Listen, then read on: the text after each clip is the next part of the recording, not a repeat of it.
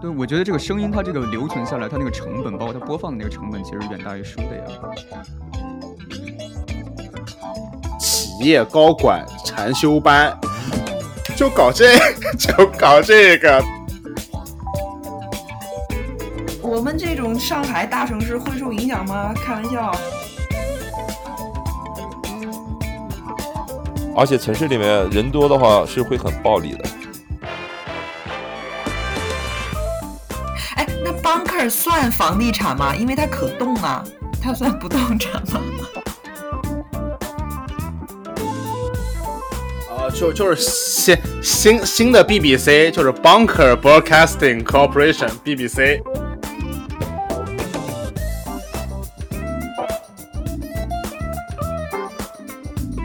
欢迎大家收听今天的 We Talk，我是八零后的小宋，我是七零后的吴哥，呃，我是零零后的小苏，啊，我是九零后的 Stan。今天的 We Talk，我们来谈一谈停电，停电以后的生活，那么更进而的谈一谈大家对于末日的幻想。Stan，你开始呗，要不你就开始一下。你先讲讲你对这个事情。我开始啊。哎，那要不这样，那个你们两个在国内的都都有受影响吗？啊，我们我们这种上海大城市会受影响吗？上海有啊，有上海的。哎呀，我特地看，真的假的？真的有。那是上海什么地方啊？那都是去都没去过的地方。浦西还是浦东啊？我跟你说，别给我别给我查出来，长宁，我跟你说。长宁。肯定不可能是常德路的，对吧？肯定不会是静安的。世界中心怎么可能停电？十月三号大面积停电哦。OK，哎，看啊看啊，今天，Like today，十月三号，他也没说。Where what who how，他也没 他也没说，他也没说。但这个是国家电网发的发的通知，因为我，但是他。发通知不就不是那事儿吗？那个不就是玩的就是个心跳吗？不是，现在不是处理的嘛，就不一样了嘛。对中国那个哦，现在都是对我们国内都是都是先提前通知，对对对，都是都是实时的 real time 的进行修正的，这是非常精密的一个系统。我看一下，反正就是多个小区吧，就是可能是有计划的停电，但是下面的网友回复都说没有没有停电。所以不知道，它可能停的是一些工业区什么之类的，可能跟因为毕竟十一假期嘛，可能有些工业就是有些停工啊什么之类，他们就会停一些工业区的电。所以那我们先得聊没电的。对呀，你现在有这个经历才有焦虑嘛，要不然你不是瞎想啊，对吧？哦，那我可能还没睡醒。我对我可能会有没电焦虑产生了焦虑。哇，你真太懂我了，真的是。为什么我还没有没电焦虑？我太焦虑了。这是西方社会病。就是好像日本有一个什么片的话，就是讲了一个大停电的事情啊，就是一个什么大停电，然后一家人跑出去，最后慢慢意识到钱也没啥用，然后什么社会关系，比如说他家妈妈原来就常年不上班，觉得在家里面就社会家庭地位比较低嘛，然后现在跑出去，他的砍价能力就发现很有用。就跑到那儿，比如说买什么矿泉水，对，买什么矿泉水，他爸有钱没没用，然后就完全要靠他妈要出去跟别人砍，然后到最后的话，什么钱都没有用了，然后要去跟别人交换东西啊，然后找，大概就是从停电的这个角度来来折射，就是重新思考对价值哈，哦哦对。哦那个嘛，深层家族嘛，前前前几年前前几年得奖的，对，灾难片那个灾难片。对对对，他灾难他他也是讲的比较末世的事情。对，但不过的确是，如果你没有这种背景经验的话，这种焦虑的话，其实有有一点，尤其是你们这个年龄段和在居住的环境的话，这个焦虑你没有感觉到过，你们很难很难感觉这个这个实际的内容的呀。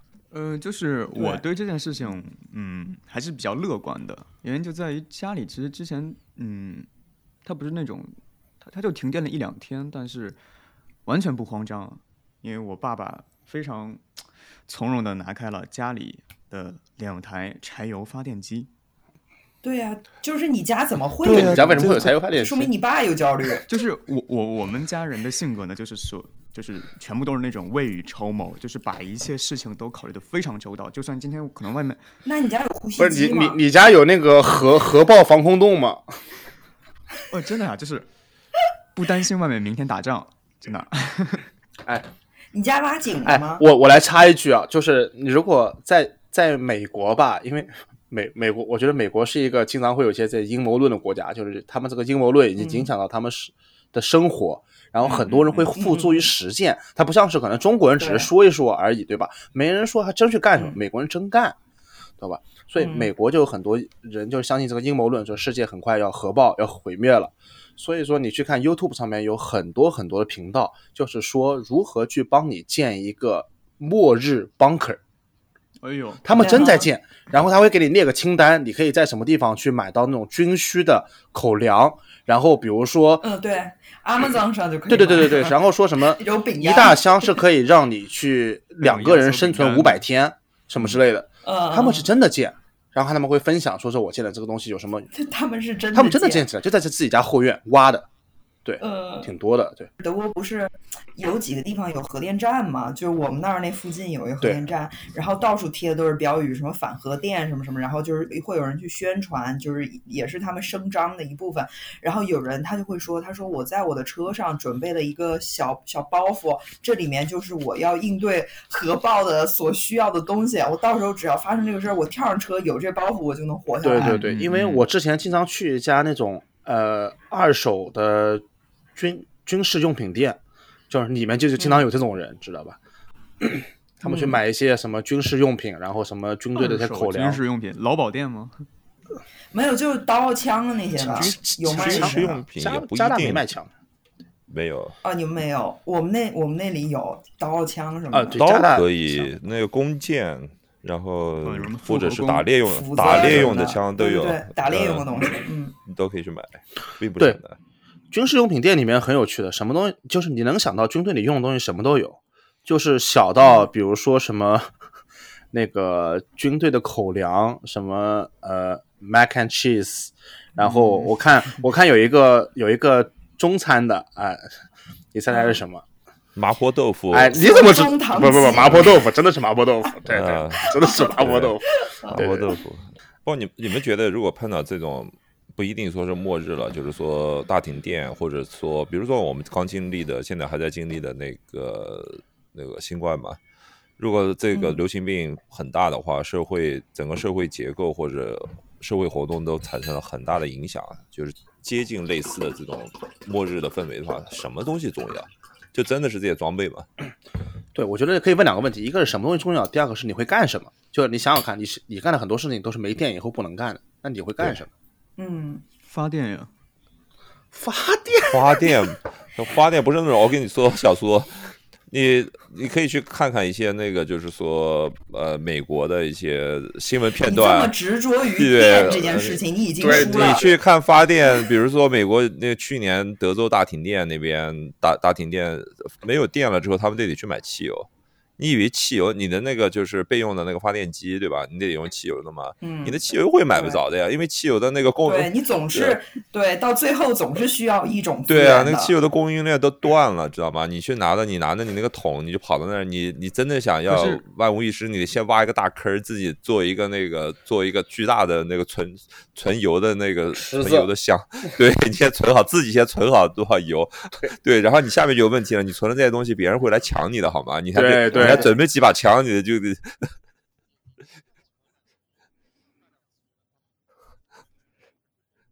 哦，那就是那个就是冯小刚拍那个电影嘛，那个一九四二还是哪一部电影？就因为当时河南灾荒嘛，大家都没有吃的都对，有吃的对所有那些饿肚子的人都对去地主家抢东西嘛。对啊嗯，这哇，这个真实的也我没有那么极端了。比如说美国几次那种大的那个飓风嘛，他们很很马上就很现实啊，就会把车里面的油全的别人的就是停车场里面油就会吸出来的，对吧？就很现实啊。你油大家都知道，你那个排的几条街区你都拿不到油，你就到停车场就把油吸出来就好了。那其实我们在谈的这个东西，就是因为这个焦虑产生了一些秩序的一些混乱嘛。那我们想第一件事不应该是如何恢复秩序，如何让大家就是情绪上不要那么的呃激动嘛？哇，你对人性可太有信心了。我觉得在危机面前的话，是不可能有人会去想恢复秩序，不可能有人对，不可能有人想恢复秩序的。最后面成为面临的是一个生存问题嘛，所以大家现在生存嘛。对啊，如果你讲的是个系统性的问题的话，我们现在不是在讨论说是一个小的事故，对吧？那个没有电了，就是说是个系统性的问题，大家都看到了，很明显，这不是一个几天、几个礼拜可以恢复的事情。对，就是我觉得第一个取决于对于呃。这个这件事情什么时候会能够解决？有没有一个期望？就比如说现在的话，我们就很少会有一种焦虑，因为你知道，呃，最差的情况就是两三天嘛，对吧？但是整个的电力的这个 infrastructure 都是正常的嘛，它只是进行一些抢修啊什么之类的。那么也就是说，在可见的时间线内就很快能恢复正常，所以说大家会不那么焦虑。当然，生活上带来的不方便，这个是肯定的。那么你在生活上有一些呃跟平时不一样的处理的方法也是肯定的，但这个都是短时间的。这吴哥可能问的问题是，就是你在一个看不见时间线的情况下，就比如说我们假设我们的新冠疫情，如果是在二零二零年的年中的时候，这个疫苗的开发非常不明朗，并且病情在恶化，也就是说这个 lockdown 可能是无限期的。我觉得这个是有可能的嘛，因为其实我们这次有很大的一个就是运气很大一点是美国的就是不作为导致了美国大量的人被感染，因为恰巧是在美国的被感染可以做大量的那个人体实验，你是对，因为美国做那个 clinic clinical trial 是做的最好的嘛，就是你想如果没有那么多的人体感染就没有那么多，你假设说美国没有那么多人感染，你感染的全是在。巴西，我们假设全是在巴西有很多很多同样的人，比如说现在现在美国是多少是多少人被感染过？七百万人，我忘了多少人被感染过。就是说，如果同样很多的人是在巴西，但是巴西没有那么好的那个就是实验室系统。对他没有那么好的条件，这些人感染了也不能变成有效数据来帮助研发。对，所以美国很不幸，他们那些人就是说，因为政府的原因，他们没有被得到足够的保护。但对整个，如果你从地球的角度来说的话，你可能讲比较幸运的是发生在了一个最容易做 clinical trial 的地方，也就是说，给疫苗的研发是最有可能产生一个有结果的地方。就所以回到刚才 Stan 说的话，如果这些事情没有这样发生，就是把他那个爆发的地方换了几个国家，就换了不同的区域，时间线都是一样，结果可能完全不同。你如果现在假设说，如果现在疫苗不是现在这个状态的话，这个疫情是很糟糕的。而且有疫苗，这个是从人类的历史来说这么快，这个是一个很小概率事件的。本来这个疫苗最主要的 mRNA 就是一个新的技术嘛。然后有那么快的时间从那个研发到最后大规模使用，这至少这是第一次吧。所以如果假设这个事情没有发生之前，比如说你退回去，都在二二零一九年十二月份，你问世界上最顶尖的那个就是流行病专家，他没有人会跟你说这个碰到那么大的那个流行病，他的疫苗能在这么快的时候发挥出来。大概全世界没有一个流行病专家会认为，都认为你疯了。他可能会跟你说至少三五年，甚至更多。我们先来聊一聊末世吧，就是比如说你们想象中的末世是什么样子的？那么现在有几种比较流行的说法，就是说你你就认为世界末日什么样子？有有一种就是战争嘛，对吧？因为这个人类发爆发了大规模战争，那么可能有一些生化武器或者核武器的运用，导致了世界变成了末世。呃，然后要不然的话，就是刚才吴哥说的，呃，大流行病，然后呃。还有什么什么外外外星人侵略地球的这种，对吧？也这也可以算战争的一种，其实。不是，我觉得这不能算战争，这已经完全是另外一个维度的事情。哦，我觉得就是总的来说可以分成，就是有一个过程和一瞬间。就你说的这些都是慢慢还有一个过程你可以经历的，但是也有那种一瞬间就你更不知道。不是外星人可能侵略地球也有也有过程，他可能也去那个联合国那个 General Assembly 去跟他们讨论讨论。那你说他他怎么他语言是什么呢？你说那时候他能用飞书翻译吗？呃不不用吧，他直接就是从意念上就跟你对话了，同时跟地球上所有的人同时直接对话，给你呃给给你直接开大群聊。他们用不用抖音呢？嗯，他们他们也就是你打开淘宝，你打开淘宝那个会员嘛，可别聊着四十分钟听不见声音了。他肯定不用 Zoom，对，聊四十分钟重新开一个。他不是那个淘宝淘淘宝那个开机页面，就是开机的广告，就是外星人给你发的一个 statement，你非得看完，要不然进不了淘宝。对，那页面上面还有诱导你点击的，就是你以为那是关闭，一点是外星人的广告。太离谱了。他们是不是雇的尼日利亚人去搞这种诈骗？对，不是我，我是同意吴哥的。我我我是觉得，可能我想象中的人类末日就是大流行病。你想想看，其实这次的话已经是很接近了，或者说是可以说是一次预演吧。你只要去调动几个参数的话，就已经世界末日了。比如说啊，这个新冠疫情，你再把它的死亡率再稍微调高一点点，一点点就行了，可能是零点几个百分点。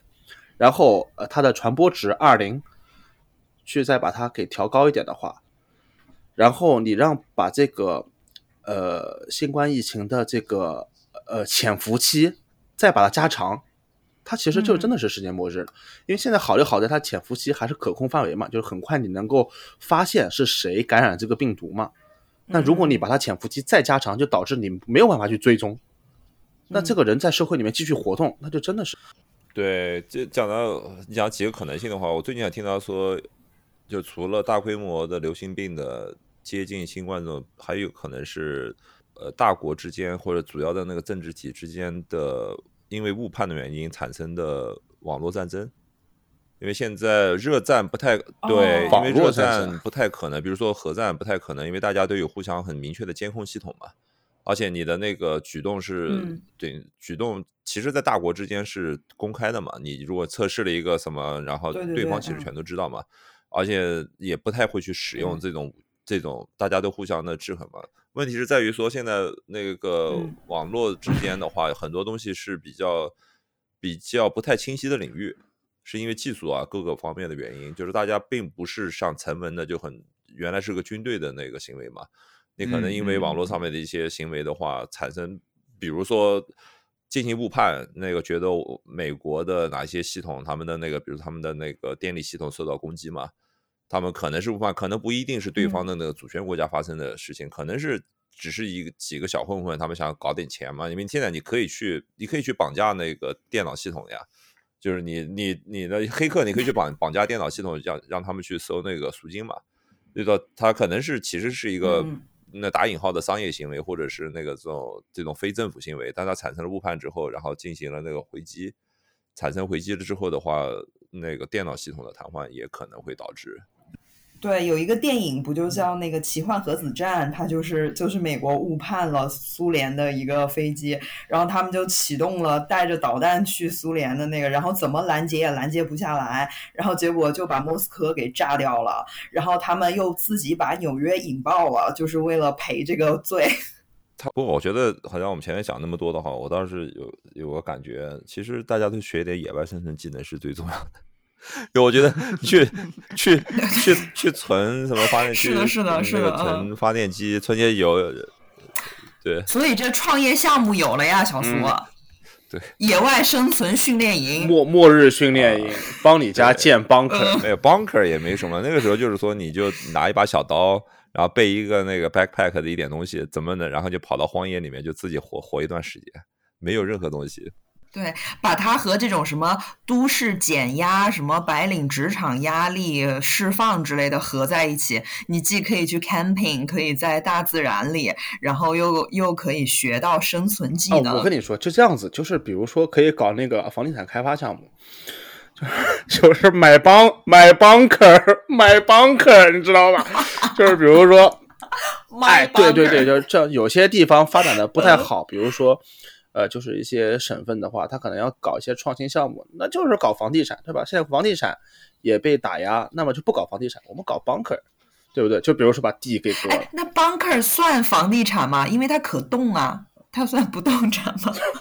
你以为是蒙古包啊？不是，美国有这种地产项目的，他们在那种是蒙大拿那边建的嘛？呃，它确实是的，我看过那个，它是找原来的导弹发射井，那个导弹发射井就是美国就是军方废弃不用了。他们发射井的好处的话，就是挖的已经很深了，已经挖的很深了，而且里面是有基础设施已经在里面了。他就是说，呃，对，然后他们就跑到那儿，就是变成商业化，他们就把那个废弃的发射井，然后全都改成，就你就你就想象成，你从外面来看就是一个小土包，就是一个小土包，然后那个下面就是就是那个，比如说你想一个高层，它一个摩天大楼，它是建到地里面的，它下去很深，对，下去很就是一圈一圈一圈一圈。妈的，那。我天呐，那这末日也就估计只有美国能活下来。你知道，要是有这种地方，德国干嘛吗？建挺多的，club，然后他们想到什么程度？比如说我这边有一个 bunker，对吧？我这边里面建了大概一百层往下，假设说，比如说五十层往下，对，往下了之后不，他们想了，比如说我小孩长大在那边长四年，我一个我一个什么，现在是一个三岁的小孩，比如说长了一年级。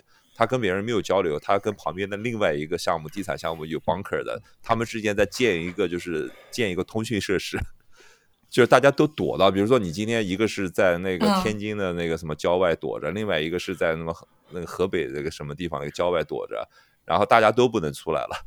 大家都不能出来，你你怎么他要去建那种？你怎么搞 Zoom 嗯也没有 Internet，、他们之间在建了一个通讯设施，就点点对点的点对点的通讯设施。啊，哦，就就是新新新的 BBC，就是 Bunker Broadcasting Corporation BBC。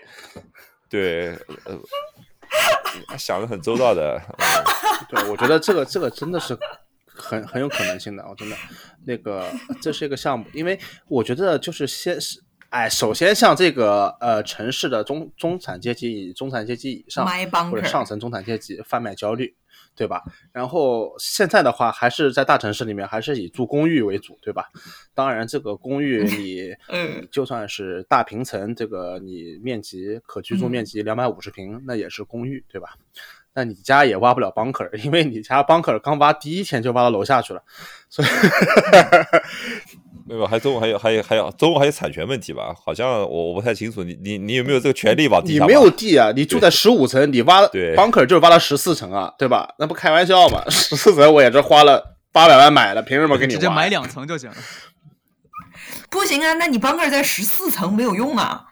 甘肃啊，甘肃，比如说找一些城市就是还可以的，有一些基础设施的，比如 武威啊、酒泉酒泉不带点名儿的酒是吗？泉有大人物，买一块地，对，然后开始搞 bunker，对，那下面还要做全套，还要做那个你那个 VIP 过来怎么把它运输过去呢？那直接买个上海的。上海的那个 VIP 你怎么弄到那个西部去？然后碰到那个大规模的问题，你要开始提供那那就在。河北吧，河北吧，河北搞，别太远，他们可能也不愿意去。对，就河北。但我我是觉得，我是真觉得，就是你像这个中产阶级贩卖焦虑这件事情是可行的，因为他们真的会有这方面焦虑，因为他们想象的东西，可能特别是嗯。哎，只要有了钱，就害怕失去，焦虑就多了。哎呦，你就直接点那个地产项目，我觉得那个那个，你直接给他们搞那种 boot camp，就直接在北京给他们搞 boot camp，拉到河北，找一个那个一个嗯。找一周嗯过来就是啊，可以。虐你们，就是教你们对每个人过来把那个东西全搜了，脱光了，发发一件那个很破的衣服，然后一个背包，然后一把小刀，然后就到外面这不是就像那个 Hunger Games，不是不是，对的，对，这不是之前讨论的很那个很火的，在国内讨论那个话题，把村里鸡那个全吃了企业高管禅修班，就搞这 就搞这个，对，就首先没有 MBA 学历的就不要报名的，不会收你的，知道吧？就不会收的啊。然后年收入，然后公司产值也那个是是是的，market cap 也报上来。对，都要审核的，过了以后，然后就开始给你们拉过去。哎，我说实话，他们可能还真的都要会参与，审核我觉得挺好的。对，就是比如说你你你你的整个的宣传语就是呃，想让你的公司在这个残酷的市场里嗯 survive，、首先你要能够在残酷的环境里 survive，因为你个人有这个能力。对他们很信这个。强的公司一定会有强的领导，强的领导首先从个人方面那我？不是说你的能力方面，你最起码的能力，对吧？生存能力，那就开始给他们搞这个。哎，小小苏，我真觉得这个东西能搞，而且这个东西好像是你那个钱能搞起来的事情。哎，那那我我我想到一部电影吧，就前段时间黄渤导演的疯狂外星人那个啊不是叫什么来着？一出好戏，他们呃不一出好戏，一出好戏就是他们啊对他们团建不就到一个岛上嘛，然后一出好戏，呃没有任何物资，没有任何就是电网络之类的，他们就在那里生存了几十天嘛。嗯，他们就是一开始是那他们怎么搞的呢呃有一些就是比如说能力比较强的，类似于王宝强饰演选的选的好，我也觉得王宝强像原始社会一样，对对，像原始社会一样，就是眼 空，毕竟是眼光光盲井井的人。对呃，他就能对他能力比较，他能力比较强嘛，井下生存以暴力的手段去维持这个秩序。到后来就是他们发现了那个岛上有一副扑克牌，他把那个当做一般等价物用来就是呃商品交换。哎，在这个在这个交换过程中呢，那个一开始哦提议的这个人，那谁会要扑克牌呢？扑克牌这种不重要，给你对，个这就是个呃契约，社会契约，懂吧呃？玩卢梭知道吧？对，对，就是对，社会契他这个。秩序建立起来了。但是这个秩序建立起来之后卢呢，梭卢梭，嗯，哎，很快就要出现英女王了。维持了一段时间之后呢，突然那个提议的那个人呢，发现他不仅只有一两副扑克牌，他还有更多的扑克牌，他就开始就是死自 通货膨胀，他那边印哎钱，我不知道了。哪儿来的呢？这个对中央政府，那画工了得呀！叭叭叭，发现里面嵌套了一个神笔马良的故事，还是那个尼日利亚哥们儿，他就是有好多好多扑克牌，但是你必须要给钱，嗯他给你 activate 了一下给你把这个扑克牌那这个时候他们发。现了这个扑克牌不只有一副的时候 啊那个秩序又又混乱了。但是呢，那个呃主演就是兼导演饰演那啊个黄渤饰演那个角色呢，他当时就在那个船的那个最上面。扮演了那个救世主的身份，就那个宗教信仰又来了啊！宗教救世嘛，不不不，原始宗教，嗯原始宗教，就就就是宗教最最原始的形态嘛，啊，那个偶像崇拜嘛。那有可能是毁世主，有 对，湿就是婆多神教什么自然玩印度教毁世主。湿婆，嗯对对对对对，呃，毁灭者，对。那他又是怎么救的呢？他把其他他把其他扑克牌当面给你烧毁了。没讲。不过最后呢，呃，因为这个是一个就是大团圆的电影嘛，最后说啊，这你们都是一群精神病啊，这是你们做的梦啊，或什么之类的，就电影就就结束了。电影评分应该不高吧？对，就结束了。那回到我们那个 com 的题来说的话，就是说，感觉在这种情况下，资源是广泛的定义了，就是你身上某些技能，对吧，也是一种，或者说某些东西在平时生活中很常见，你并没有认为它是资源，但是在某一个极端情况下的话，你会意识到它其实是很稀缺的资源。就比如说了，我就觉得，呃，这个力气就是个很嗯稀缺资源。比如说你现在在我们平时生活中的话，哎你力气大的人。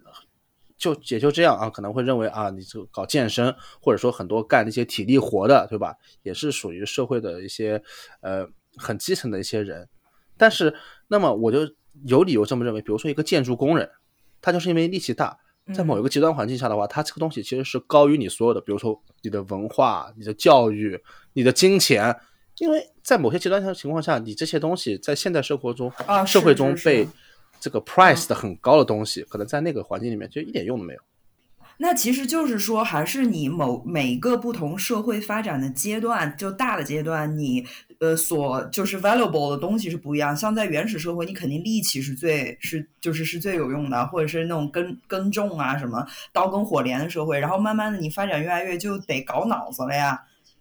然后你一出现这种大的这种情况，你啪一下倒退到原始社会了，你没地儿给你搞脑子了。那那那我我我倒想问你们一个问题啊，如果你们身上只准备一本书，就是做好给那种危机社会的时候没有互联网，什么都看不了，对不对？然后你拿一本实体书，你家家在自己家里面一直就抗着这本书，就怕防这种事情，就是防这要看本书个这个。非常好。吴哥刚才问的问题也是我想问的，这个东西有很多的讨论，嗯，叫荒岛唱片和荒岛书籍对 没错。荒岛唱片得有电好吗？你就不用想了，谁会去带唱片？呃，只能带书。对，我就要带我的菜谱，就是我有一个本子，是我收集到荒岛有的我用做过吗？你到的并且荒岛，很你你到好的荒岛没有做菜的用方了，子你没法做那些东西好吗？但是你，那你说你要带一，那你说你带什么书能有用呢？就是这不就是打发你闲暇时间用的吗？我有了这个东西，我可以在没事儿的时候，我再回忆，再往下写呀，就我可以继续再再往下写呀。你每天就吃海草，你就吃海草。你带什么？Stan，你带你带那本？啊，哦，对你带什么？鲁迅全集，我操！鲁迅全集，不是，我觉得啊带一本书啊，哎呦，那你这是好多本书了。别别别带带带一本书的话，我可能现在想不起来，但是我大概能知道，就是我会带一本我看过的书，就是可能我从小就看过的，然后我一直会觉得很有意思，然后呃，我我可能会带一本黄仁宇的书，万历十五年，中中国大历史，带带中国大历史，贺贺训史贺训合办，太黄仁宇有很多书吗？呃，啊，就还是那种历史，然后比较大那种，比较时空对对对，没错。然后那里面有很多对人类社会发展的一些反思，然后带一本啊，就还是要思考的，可以对，带一本那个书，然后我一直是觉得他那个写的东西，我我是初中初三开始看，然后高中也看了两两两遍吧，然后我就觉得那个书的话，我一直是比较喜欢，所以在最后的时光，比如说你在荒岛里面生活的话，其实你的生命线的话。呃，是不可预知的嘛，对吧？可能就很快就会结束了，嗯因为你如果没有办法某一天不能 survive 的话，就结束了。所以在最后的时间里面，我可能我嗯会想真的把某一点点的思考和知识，就是变成自己真最后能带走的东西，而不是说再去看更多的书，去把一些东西了解一些皮毛。就是哦，就复盘，就不搞新的了，就在已有的上面再。深入的万万一要是嗯带了本新书去，这特别难看，这这谁受得了？呃，这个试错的成本接受不了。吴哥，你还带什么书啊？啊，我啊，我很很实际，我就带本新华字典就行了。我你抢了我的答案，呃，你抢了我的答案呀！可以。怎么？我一直我一直没懂，怎么会有人带工具？不是工具啊，因为他昨天他们书你有所有的工具字条嘛，书干嘛你有所有的字条，你就可以让每个字条你自己去想象。那时候我也没有笔，也没有纸，我只有这么一个玩意，就是这么一个玩意，然后又小又好带，然后你带到手上，你看了之后呢，每天就自己看那个字条去想呗，你跟以前所有的相关的事情，你就在脑子里面自己去琢磨。那个我我跟吴哥带的书一样嘛，但是出发点不一样。我我我带新华字典原因就在于，嗯，纠正别人。你的弟弟的，你你的你的弟弟的用错了，然后我明年都要死了，我还弟弟的用错了，你管我呢？弟弟的因为是这样的，就是 弟我弟的已经说错了。他能够就是，尽管我这个肉体我我我死掉了，但这本书还会留在那个岛上，等后人过来的时候证明原来这里有一个文明。就是文字其实是记录我们的，就是那哪本书不能证明文明啊？非得要新华字字典呀。就是你要知道，就是在考古学，他们在研研究，就是证明一段时间他那个文明的时候，他们需要就是查阅当代呃当时那个字那个文字的呃形成演变等等一系列的东西的。就其实我对呀、们但是他们是通过所有的文献，他们也不是通过字典。但但是我知道你的，对对对，他就是给后代的考古学家提供便利，你们直接看字典。对对对，对小苏那个思路的话，他们有人讲过，以前看到我很讲的，就是如果好像也是一个这么一种无厘头问题吧，就是如果你就是嗯想留一个标签，就是在那个我们文文明毁灭之前留一个标签，向后世证明我们的文明存在过的。我还听到过一个说法，我们想说就是说你写写一段数学公式，写一段就是说写一段数学公式，就留下来那一段就是不会被磨灭的吧，就是讲你可以留下一个不可被磨灭的一个痕迹。就是你讲，这是学数学的人就就说的吧 呃，不是，这要写难的，就是写一个，比如说代表我们的时代最高水平的数学公式还写个乘乘法乘法交换率，乘法交换率就是代什么？代有啊，表当然有啊最高，水平的数有啊有有学公式存在吗？存在啊存在，有啊，当然有，当然有啊，就哦，是吗当然有啊。那但是这个公式有可不可能就是说在在后世被发现的时候，就是它已经被证伪了？不是，这就可以表明一个时代的这个呃，比如说在数学作为一个最基本、最基本的学科的研究水平，哦对，就比如说你现在我觉得就是很多公式你写嗯很多公式你写的在几百年前，你俩到底谁说呀？你说你说 你说你说他说呃，对我我我想说就是直接就是呃跳出这个，就是说这些史料之所以它有研究意义，就因为他们是不是被经过思考而保存的？为什么不经过思考？很多史料都是经过思考。我没太懂。哦哦，你说他没有这个出发点是吧？啊，对对对对对对。啊，但是也有很多是有这个出发点，就是只要是写史书，那肯定都是有史观的，就是想要被后世所记下来的事情，这倒是没错。但是你比如说，你就是呃挖到什么呃某某一个古代的聚居点，然后这里面有一些他们日常生活的用品什么的，就是这个的价值并不比就是官方所写的史史料价值第一，对吧？啊，就是我我还是认为嘛，就是我们不管是对呃给后世，比如说留下一个小说集啊，或者留下一个文献，都其实它都有一些它就我们这个时代的一些局限性嘛。不管是一个公式，但是一个数学那那个一个新华字典，它就是所有的形形那个字，它其实就代表了我们这个时代的一个文明的证明。呃对，刚才我们其实我们讲我们四个人回答的东西其实蛮有意思的。你看啊，那个 我和那个宋了的的出发点是怎么 entertain 自己，嗯，对吧？对，就是说你你想的就是说我弄一本嗯那个食谱，然后我每天有个东西可以想着，然后还能继续再发展，对吧？我想的是我弄一本那个工具书，然后在工具书里面只是当一个字条和索引，让自己想那个。那个 Stan 想的是走了之后怎么办，还得想着出去。我就我我们俩就没想着要出去，觉得对对对对，嗯，然后对，然后那个那个小苏就想的更远了，就是管他出去不出去，将来怎么样，我得给后面人留一点。这个层次就、层次就不一样，层次不是不对对，是 这对层次不一样，层次不我一样。刚刚没说完，就是小苏这个断代怎么断？就是比如说新华字典，你可以查某一个字的读音，比如说上面写的是说客不是说客，然后查一下中国汉字委员会哪年改的这个拼嗯哪一年，改的？对，确实可以，确实可以。对那我在这个对对对，嗯，就现在就是对于这个出版物，一就是在有着审查制度以后，这个出版物是也也是变成一个史料了，因为每一那那我在版那个岛上做都不一样这。个断代史的工作吧。那荒岛唱片没有的事儿是吧？那这个东西不是瞎评吗？他们国外天天杂志上评来评去的。我突然发现，对，荒岛上听不了唱片。对，而且荒唱片就是它和书还不一样嘛，就是唱片它就是一段音乐，你说就播客这些或者有声书能算吗？因为图书的种类有很多很多种，公用也有很多很多种，这个但是唱片不就是音乐吗？对，我觉得这个声音它这个留存下来，它那个成本，包括它播放的那个成本，其实远大于书的呀。我意思就是说你，你搞这个唱片，它能选出什么花来？你就算是选普契尼的歌剧和你选一段李宇春，就有什么区别呢？对你来说都是 entertaining。普契尼从来在历史上没有这么耻辱的一天。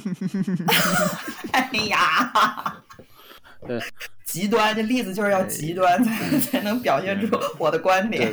对，我也我也觉得荒岛上面没什么意义。荒岛多，呃，没有意义。那这个下面就引出来了，就是反正都已经末世了，要不然是在居住在还是居住在城市里没有电啊。我们先说城市里吧，城市里没有电，那你干嘛去，对吧？那刚才我们肯定说了，呃，看书肯定是一种，对吧？看书还是能看，只要白天有日光的时候，光线好的时候，读书是可以的。喂喂喂，你城市没有电，你待在城市里干什么呀？说末世城市没有电，你第一件事情就立刻逃离城市啊，立马立马跑路，呃，对，立刻陷入了就是讨论说我们能干什么，但是我们还有非常多日常的 routine 是，你必须这对这个要城这个城市就每天早上还得去星巴克，星巴克也没有咖啡机，也做不了。但是每天早上，呃，但是吴哥就是城，如果城市化进展非常，城市化进展其实推进的非常大，导致我们找不到农村了，找不到乡村了。啊，乡村是一个那个相对的概念，你可以重新去构建啊。哦对，乡村就是只要有土地啊，你现在只要有土地，对吧？你想那个不是有种子库吗？为什么会有一个那个种子库放到那儿，就是给末世做准备的呀？嗯，你知道到末世的时候，很多东西是毫无意义的，很多我们现在技能也毫无意义，我们现在一些科技也是毫无意义的，对吧？你其实种子很有就有很有价值啊，你知道怎么去那个去耕种那个种子也很有价值啊，就是这个这个那个知识本身也很有价值，和这个就是对嗯，说不定停电以后，城市又在退缩，农村又在前进。我在想的是，首先一点啊，为什么很多人在末世的时候，这种情况下还是会选择出居住在城市？首先是一个 shelter，这个是很重要的一点。就是我觉得绝大多数人是没有能力去自己在一个农村里面去，或者说在一个比较空旷的地方去搭建起这么一个 shelter。城市里面有大量现成的设施啊，这个就是，这就说明你我们可以用这个点，就是前面前面讲的贩卖焦虑啊。其实如果你去参加过那种童子军的那个活动，就知道 shelter 很容易的。你去参加说你要去你要去 survive 的那个，就是你学这个技能半天就其实半天就可以学会了。你看我这个这个夏天我就去参加那童子军的他们那个也那个嘛，去了他们那个嗯夏令营嘛，不是叫夏令营，算夏令营吧，小孩一起去的嘛。他就一个那个嗯大学生半天就教会我们了，你就教会我们在地面地表怎么建一个 shelter，地表建的 shelter 怎么能 survive 很低的温度，嗯，就是就可以在二十分钟就可以建好了。你可以 survive 很低的温度，然后再建对 shelter。不舒服啊那在末世中，你上哪儿去找没有材料，它材料就是就地就地就地哦飞叶子就是飞叶子飞东西哎，然后再去建一步步讲这个 shelter 是 survive 多少时间的，然后我们再建一个 shelter 是几天可以用的，你再建一个 shelter 是嗯嗯嗯几个礼拜可以用的。也就是说，回到刚才 Stan 讲的那个问题的话，城市可以提供 shelter，我觉得这是一个，这是一个一，这是一个幻觉。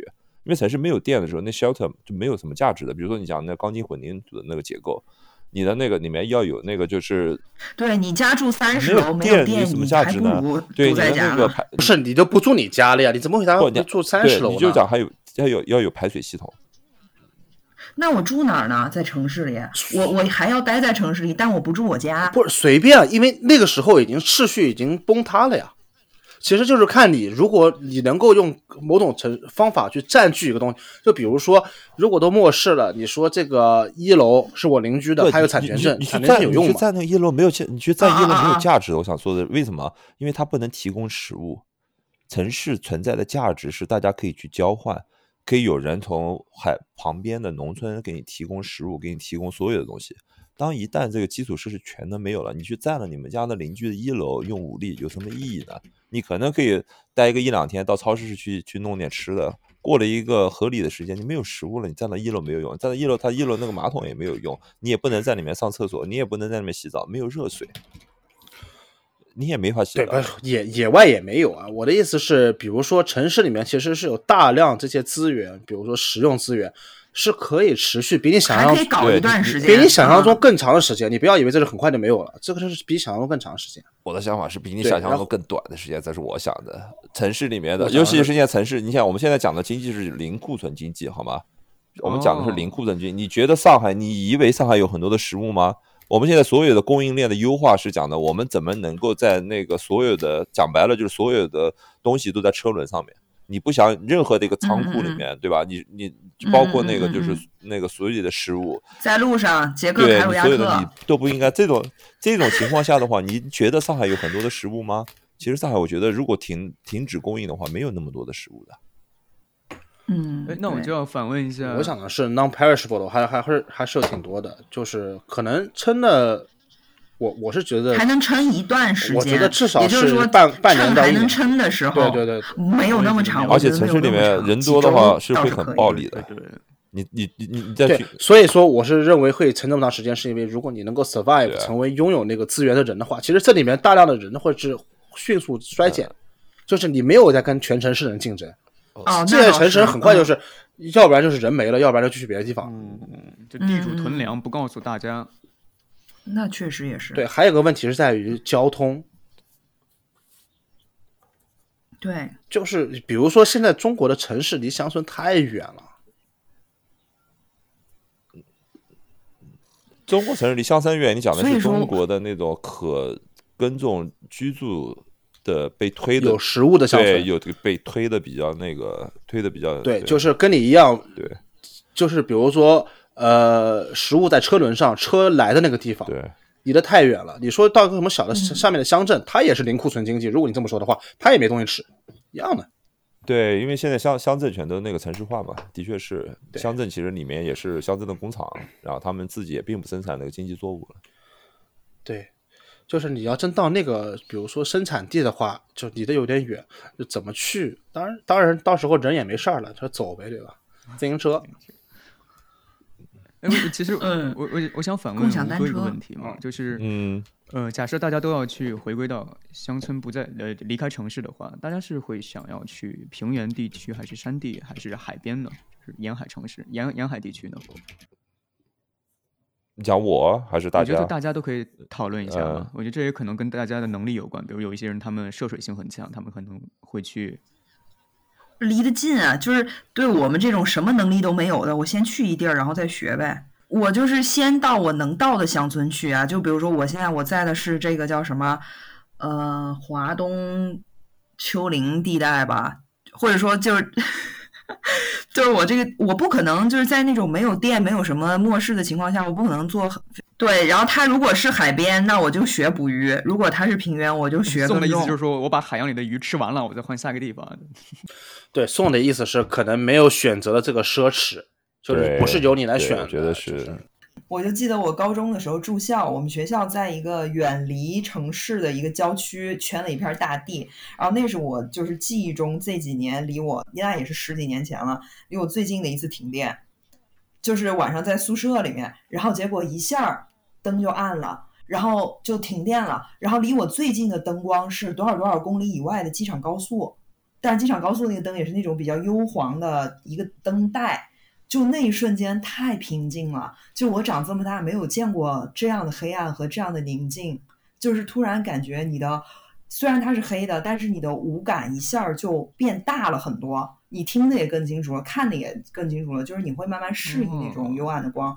然后我们所有人就是因为那是一个周末嘛，然后一般就是都回家了，只有一些人还留在学校的话，我们就也不用再写作业了，不用干什么，就是没有妈妈来接的小朋友们，搬着自己的板凳。搬着板凳就坐在走廊上，然后就开始聊天啊什么的，就很快乐过的。对，可以。呃，吴哥，吴哥，上次那个一八年的停电有没有那个波及到你们家？我们家其实挺快，我们那边我记得是第二天吧，到第三天。我打断一下，第三天我们就。但你问的是吴哥的哪个家？吴哥，吴哥，现在老老嘎。对我们第三天，我们那天我们我们还挺快的。第三天我想起来了，就回来了。但我对哦，第三天时间还是有点长。这没什么，还好了吧？这习惯了加拿大时间线都 是比较长。没有的，对，也可能哎，我我们有时候会到外面去那个野营没有电的地方去野营，可能没有把它看的那么重吧。可能比较，而且家里面还储备了一些食物，那个都有关系。我是五天，五天没电啊，对，而且那次还挺危险的。那次这个事情维基百科都是有页面的，这是算是近几年北美一个很大的一个就是自然灾害导致断电的一个事件吧。最后编辑于二零二一年十月二号，编辑人 Stan Stan，哎呦自己写的，不不敢不敢不敢，不是维基。维基百科，呃哦，我对我我我高中时候啊喜欢编编维基百科，现在已经不编了。那个就是我我主要我编的老是被别人驳回，被编辑驳回，编辑说你的英文写的太烂了。主要你索引的，谁要你编英文？主要你索引的的那个 哦，我都是编英文页，是七八九零官方渠道，你得索引这个。它是影响整个北美五大湖区好多城市，呃，包括美国，包括加拿大，呃，是一个呃 EP 三级的龙卷风。嗯。就是 EP 三是 EP 是龙卷风的一个评级机制吧，就是第三级的话已经是灾难级了。哦，啊，再往上一一共就五，一共就五级，一共五级啊，一共就五级，五级是毁灭性的，嗯，就是直接把这个地方物理摧毁了。哦哦哦啊，第三级已经是灾难级了，对，然后它最高的级数是第三级，但是平均的话也有第二级。嗯，然后我们这边是一个整个的电站被卷走了，物理。不是卷走，就物理上摧毁了，就是整个瘫痪了。然后一开始市里面还准备去修嘛，后来发现连修都修不起来。嗯，就是然后还挺危险的。那个电站旁边有一个呃电线杆，输电的电线杆倒了以后，电线杆下面是一个那个加油站。就当时如果直接砸到加油站的话，那还挺挺危险。但是好在它没有倒到加油站。就感觉这种东西在德国就不会发生，怎么会在这旁边建加油站？不是加拿大怎么回事？加拿大当年也收了不少德国移民，怎么回事？然后，然后，对，就下面有个电站，但是好就好在其实也不会有太大危险，因为当年当天是大暴雨嘛，对，龙卷风带大暴雨嘛，所以还好。对，我还记得那天，然后因为我们家就是直接靠那个电站，所以说我们是直接输到这个电站来，而且没有办法用其他电站去分配的。对对对，对，没有没有线路。所以是停了五天，我还记得我们旁边有一个那个 college，嗯，就是怎么说，就是像专科学校吧，社区学校吧。然后他们是社区学校，对，他们是有自己的发电机，嗯，所以他们是能供电的。哦，所以我就在那边。那你还是可以去参加大小舞会。哪有舞会？哪有舞会？都末世了，还有舞会？对，但是真的家里面就是没电，然后你就会看到那边很多呃人就是用自己的汽车嗯去发电，嗯。因为你车有时候可以输一根电线出来嘛，或者说你在车上可以充一些手机什么之类的。嗯帮房也没有啊，然后就是我们就去那个呃社区学校大大专里面去呃进行自己的该工作该工作，该学习该学习。然后，呃，我印象比较深刻的是，因为电的原因，导致我们那个片区的所有交通信号灯全部瘫痪了。嗯，哦，是啊，我们这交通信号灯经常瘫痪？啊，不是，没有那大面积的，它那个是一个灯都不亮，你知道吗？对，大面积。平时是可能只亮黄灯，亮了半个小时还在亮黄灯，就傻了。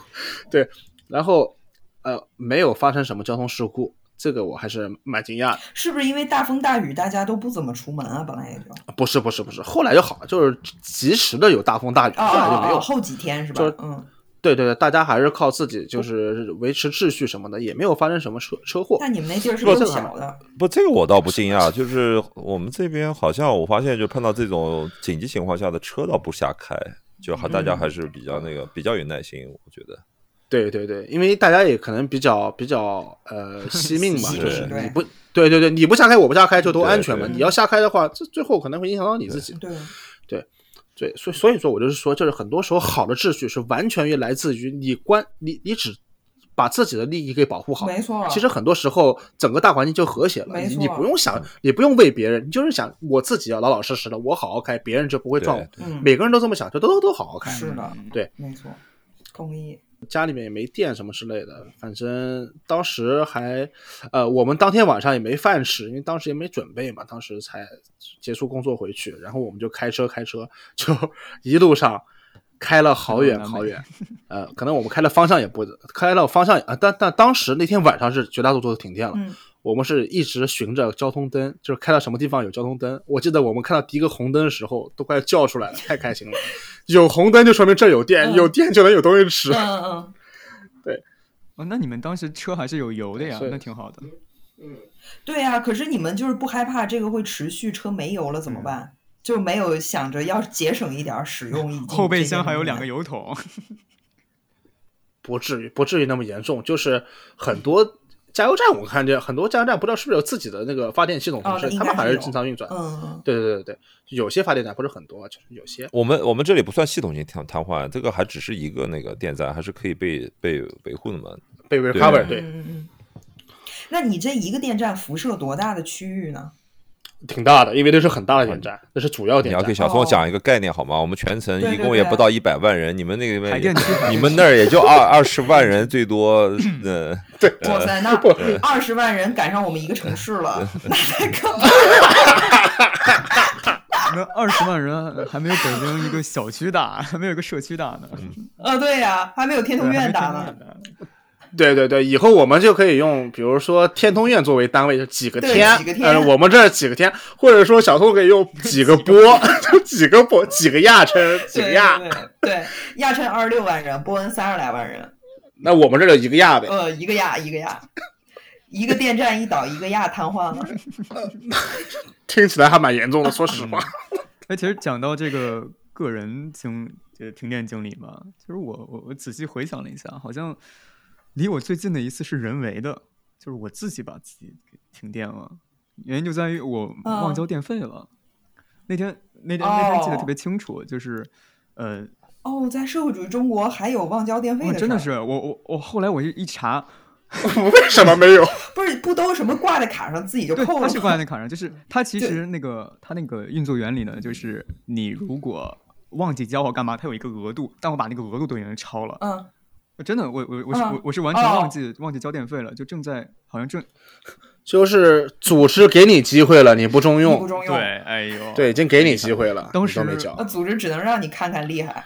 那我们大学也有，我们大学是买电嘛，电卡买电啊啊啊，是是是是，大学是宿舍里面，然后四个人在那儿就是搁那儿对峙嘛，你也不买，我也不买，这四个人在黑灯瞎火的夜里面坐着 对峙。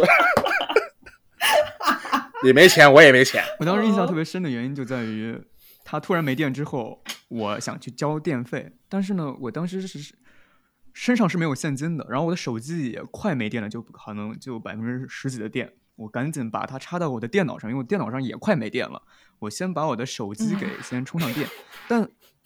但好好死不死，就是好像他们两个在双向奔赴，就是一会儿那这不就是一个什么呃大学生有五张信用卡，用这卡还那卡的那逻辑吗？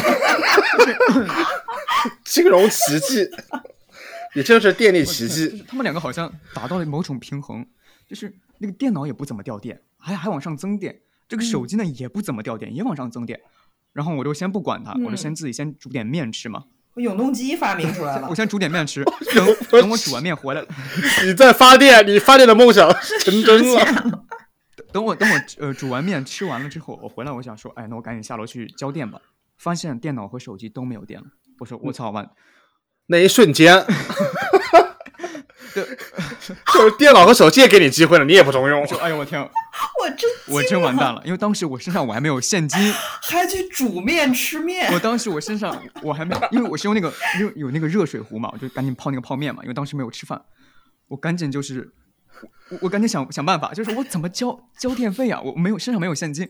我就下楼，我拿着那个充电线，我去了一家便利店，然后去那种就是，呃，可以先点餐，然后呢再交钱的店，然后呢我把手机大概充了十几分钟，我把它充到那个能用了为止，然后我给他交了钱，然后我再去交了电费。从那件事情以后呢，哇，这都是人话吗？从可以先点餐再交钱的店，食品期货。延迟交付，就是从那件事情以后呢，就是基本上我一定会储备一些现金在身上。哦，也就是说，你当时要是手机没电了，你就没办法交电费。不光是没办法交电费，就是我好像什么东西都没有办法去做了，不管是我交通啊还是什么之类的。本是本来一开始我是想去，就是那个自动取款机先取点钱嘛，但是自动取款机的话离我比较远，就是我那个银行离我的比较远。我我要在交通过去的话，直到这时候都不愿意付两块钱手续费的 人，他居然能把把电给用的停电。而且他学了半天以后，居然是在身上背点现金。你应该从那边学到的 lesson 不是说应该及时交电费吗？没有，后来后来就就就好点了。后来我就呃一下交了非常多的钱，然后基本上一直都能用。哦，是吗？我从那你还是去 check 一下吧。可能可能我一会儿正。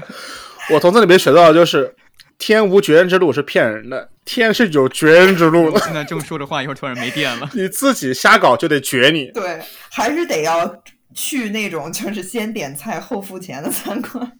对，这这其实这是呃，当时嗯，现现在非常说笑的在谈谈这段经历嘛。当时其实真的个人蛮焦虑的，对，非常慌张，因为什么都事情都干不了。哎呦我的天！问题是那天呢，就是晚上我还有课，我还有课，我还要上课。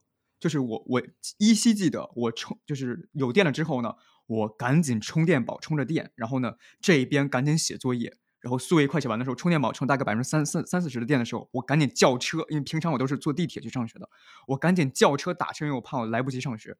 然后上了车之后，我又用司机的那个 USB 车载那个 USB 充电口，我又在充电，我。好，就就中间那段过程非常紧张，就感觉像零零七一样，到处偷电就是。要是我直接打上车上学校了，就是在学校把电什么东西全他妈给它充满，然后回家再说。那你要知道啊，真的这个这个苹果手机啊，它这个这个电真的太焦虑了，它永远没有它它没有达到那个百分之二十以上，我真的我都不敢出门。